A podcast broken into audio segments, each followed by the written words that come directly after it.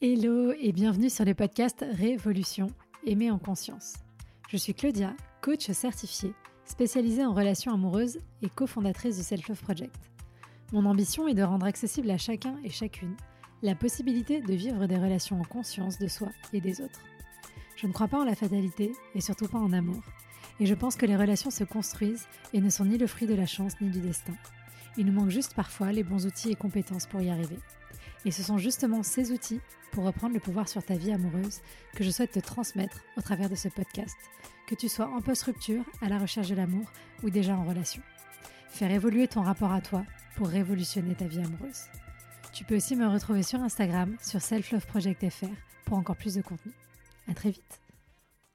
Bonjour et bienvenue dans ce nouvel épisode de Power Monday. Aujourd'hui, on va aborder un sujet un peu polémique encore, qui est est-ce que l'amour, c'était mieux avant? Vous êtes beaucoup à me dire que bah voilà, avant les relations c'était plus facile, c'était plus facile de rencontrer quelqu'un, que maintenant c'est compliqué, etc. Qu'en est-il réellement? Franchement, je n'ai pas de réponse absolument ferme sur le sujet. Il y a plein de choses qui ont été écrites là-dessus. L'idée c'est plutôt d'aller explorer le est-ce qu'avant c'était si idéal? Est-ce qu'aujourd'hui c'est si bien? Ou est-ce que c'est si pourri? Enfin bref, voilà, juste on remet un petit peu euh, en perspective. Ce côté de l'amour, c'était mieux avant. En fait, bon, c'est pas tellement l'amour, c'est la relation amoureuse, parce que finalement, l'amour, c'est un sentiment. Euh, alors, je sais pas, j'allais dire qu'il a toujours été ressenti de la même manière, mais non, parce que c'est aussi vachement euh, corrélé à la dimension culturelle, évidemment, et sociétale. Mais bon, ça reste une émotion, donc une émotion ne, ne, varie peut-être pas tellement là-dessus. Par contre, les relations sentimentales, les relations amoureuses, c'est effectivement quelque chose qui a beaucoup évolué, ne serait-ce que sur les 50, 60 dernières années. Ne parlons pas des 200 dernières années, parce que là, c'est encore pire. Mais bon, en général, quand on dit c'était mieux avant, on pense, je ne sais pas d'ailleurs à quel moment les gens pensent. Est-ce qu'ils pensent à il y a 20 ans? Est-ce qu'ils pensent à il y a 60 ans? C'est pas évident, parce que c'est pas tout à fait la même chose. Mais prenons, prenons une base de moins 50, moins 60 ans. Ce qui a changé, c'est évidemment les normes sociales qui entourent la relation amoureuse. Avant, euh, les relations amoureuses pouvaient peut-être, quand on le regarde avec nos regards de maintenant, hein, qui sont évidemment aussi hyper biaisés parce qu'on n'est pas en train de vivre ces situations-là, bah, on peut se dire, oui, il y a 50 ans, il y avait beaucoup plus de facilité pour rencontrer quelqu'un, il n'y avait pas besoin des applications de rencontre, etc. etc. Ce qui est vrai, puisqu'elles n'existaient pas. Mais ce qui se passe, c'est que souvent les gens se mettaient en relation plus jeunes, euh, je sais pas, les gens ils se mariaient, je sais pas quelle était la moyenne d'âge, mais sûrement quelque part autour de 25 ans. Euh, voilà, donc les gens se mariaient plus jeunes à un âge où aujourd'hui, même nous, on a tendance à rencontrer encore plus de monde. C'est une période de la vie où il y a plus de sociabilisation.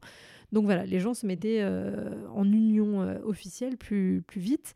Après, il y avait des endroits de socialisation qui étaient plus récurrents, je sais pas, les balles, ce genre de choses, qui existe plus trop aujourd'hui. Maintenant, il y a des boîtes de nuit, mais bon, c'est pas la même ambiance euh, potentiellement. Mais du coup, avant, il y avait aussi beaucoup plus. Enfin, il y a toujours beaucoup d'endogamie parce que même, c'est-à-dire le fait de se marier, enfin de choisir un ou une partenaire sans forcément se marier, mais dans, du même milieu social que nous. Mais en fait, même dans les applications de rencontre, il y a de l'endogamie parce que quand on voit les photos de quelqu'un, quand on voit la façon de parler, quand on voit toutes ces choses-là, on a tendance à aller vers des gens qui font partie la plupart du temps de notre environnement social, ce qui est normal. Bon, voilà. Mais en tout cas, euh, avant, ça passait aussi par euh, les rencontres euh, qu'on faisait via la famille, via les amis, etc. Et puis aussi, peut-être qu'avant, on présentait plus, si on remonte encore plus avant, on présentait plus les gens, on les mariait, entre guillemets, un peu plus, comme ça existe encore dans certaines cultures, sans parler de trucs forcés, mais juste, voilà, une présentation de Ah, bah, il y a le fils de machin qui est célibataire, vas-y, je te le présente. Ça, c'est des choses qui se font moins aujourd'hui dans le monde occidental et qui peuvent donner l'impression que du coup, c'est difficile de se rencontrer parce qu'on a la charge de soi-même, de ses propres rencontres, de tout ça. Est-ce que c'est chiant? Très certainement. Est-ce que du coup, en contrepartie, ça fait gagner beaucoup de liberté euh, Enfin, on, a, la liberté là de, choisir et tout? C'est sûr. Et bon, voilà, en fait, tout le paradoxe, toute la difficulté, elle est sur cet équilibre entre est-ce que je préfère qu'on m'impose quelque chose, ou qu'on me le pousse de façon un peu insistante, ou est-ce que je préfère avoir la liberté totale euh, des choix que j'ai? Euh, Bon, dans tous les cas, il y a des avantages et des inconvénients. Mais voilà, et je pense qu'aujourd'hui aussi, ce qu'il y a, c'est qu'il y a espèce de, On est dans un paradoxe du choix. Euh, en fait, vous avez l'impression qu'il n'y a pas d'opportunité, mais en fait, c'est pas qu'il n'y a pas d'opportunité, c'est qu'il y en a trop, souvent. Il peut y avoir ça comme problème. Il y a trop d'opportunités, notamment sur les applications de rencontres, et du coup, moi, je le vois beaucoup avec mes coachés, mais du coup, comment est-ce qu'on fait? Mais est-ce que celui-là, ça va être le bon? Et du coup, si je me trompe et que je fais le mauvais choix et qu'il y a une autre personne là qui est mieux, et comment ça se passe? Donc, espèce de faux mot permanente, donc fear of missing out. Donc on a toujours peur de passer à côté d'une meilleure occasion, on a toujours peur que l'herbe soit plus verte dans le champ du voisin. Je rappelle quand même, à toutes fins utiles, que l'herbe est avant tout verte là où elle est arrosée et non pas dans le champ du voisin, et que évidemment quand on est extérieur à une situation, elle nous paraît toujours plus sexy et plus sympathique euh, la plupart du temps. Mais c'est oublier ce qui se passe euh, en interne et dont on n'a pas les dont on n'a pas les clés. Donc voilà, dans ce paradoxe du choix, dans cette difficulté à choisir, ça nous rajoute une sensation de trop plein quoi, genre oh là là, déjà euh, on est on est seul, on est autonome, on est machin, en plus il faut choisir et du coup et si on se trompe, enfin voilà, ça vient accentuer les points d'anxiété voilà, je pense, pour les personnes qui souffrent de, de, ça. Et en plus, on est dans une société qui est, en Occident beaucoup poussée vers une forme d'individualisme, de réalisation de soi, etc., de développement personnel aussi.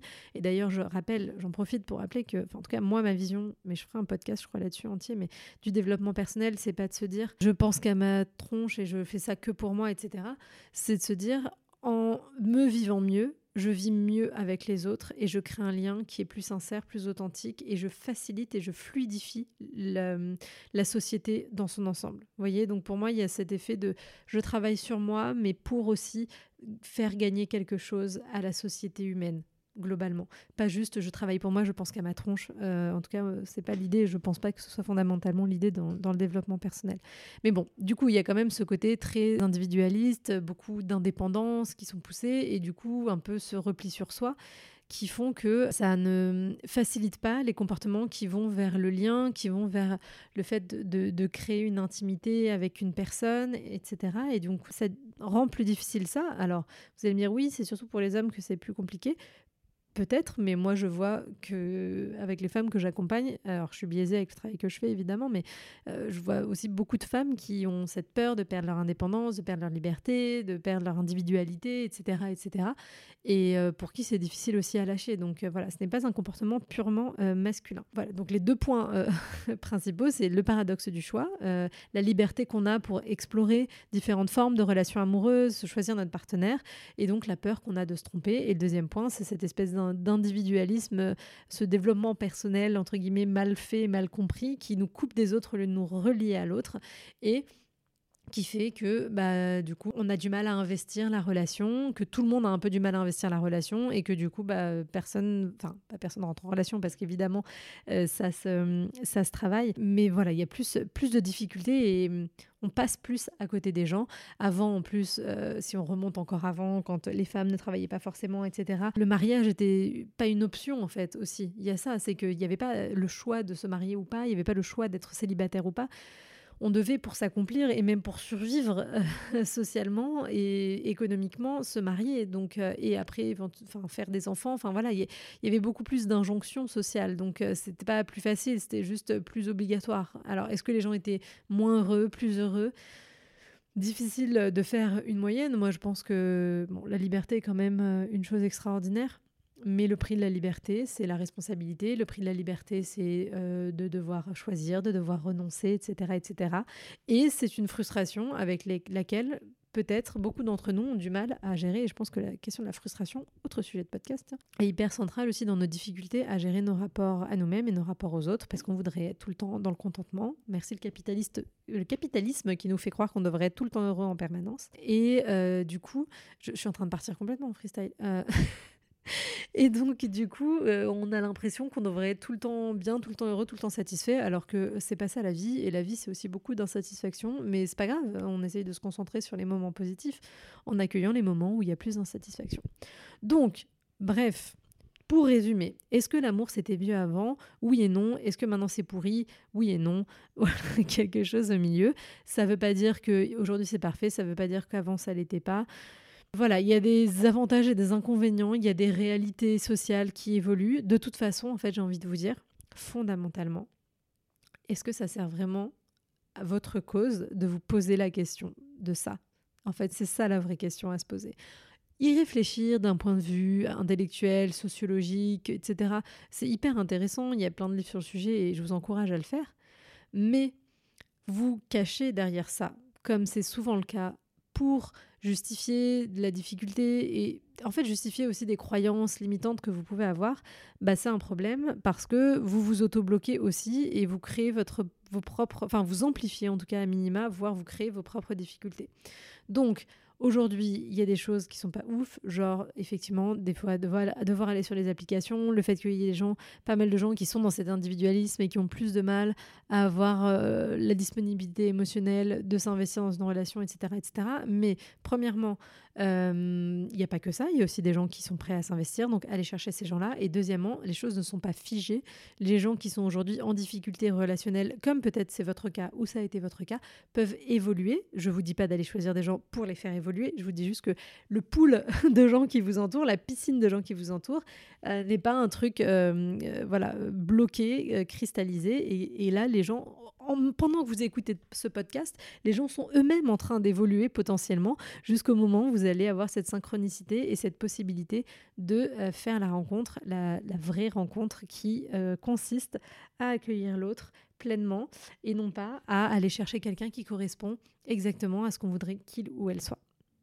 Voilà, c'était un sujet euh, philosophique traité en cinq minutes. Alors, j'espère que bah, voilà, ça a ouvert chez vous des, des questionnements, des réponses peut-être. Dites-moi euh, comment vous vous situez par, rapport à cette question. Est-ce que vous avez l'impression que l'amour c'était mieux avant? Est-ce que c'est mieux aujourd'hui? Enfin voilà, quels sont les avantages et les inconvénients que vous trouvez dans chaque situation? Comme toujours, n'hésitez pas à venir me partager vos retours sur Instagram at selfloveproject fr. C'est toujours un plaisir d'échanger avec vous et évidemment je réponds à tout le monde. Et sur ce, je vous souhaite une excellente soirée, après-midi, matinée et je vous dis à très vite pour un prochain épisode.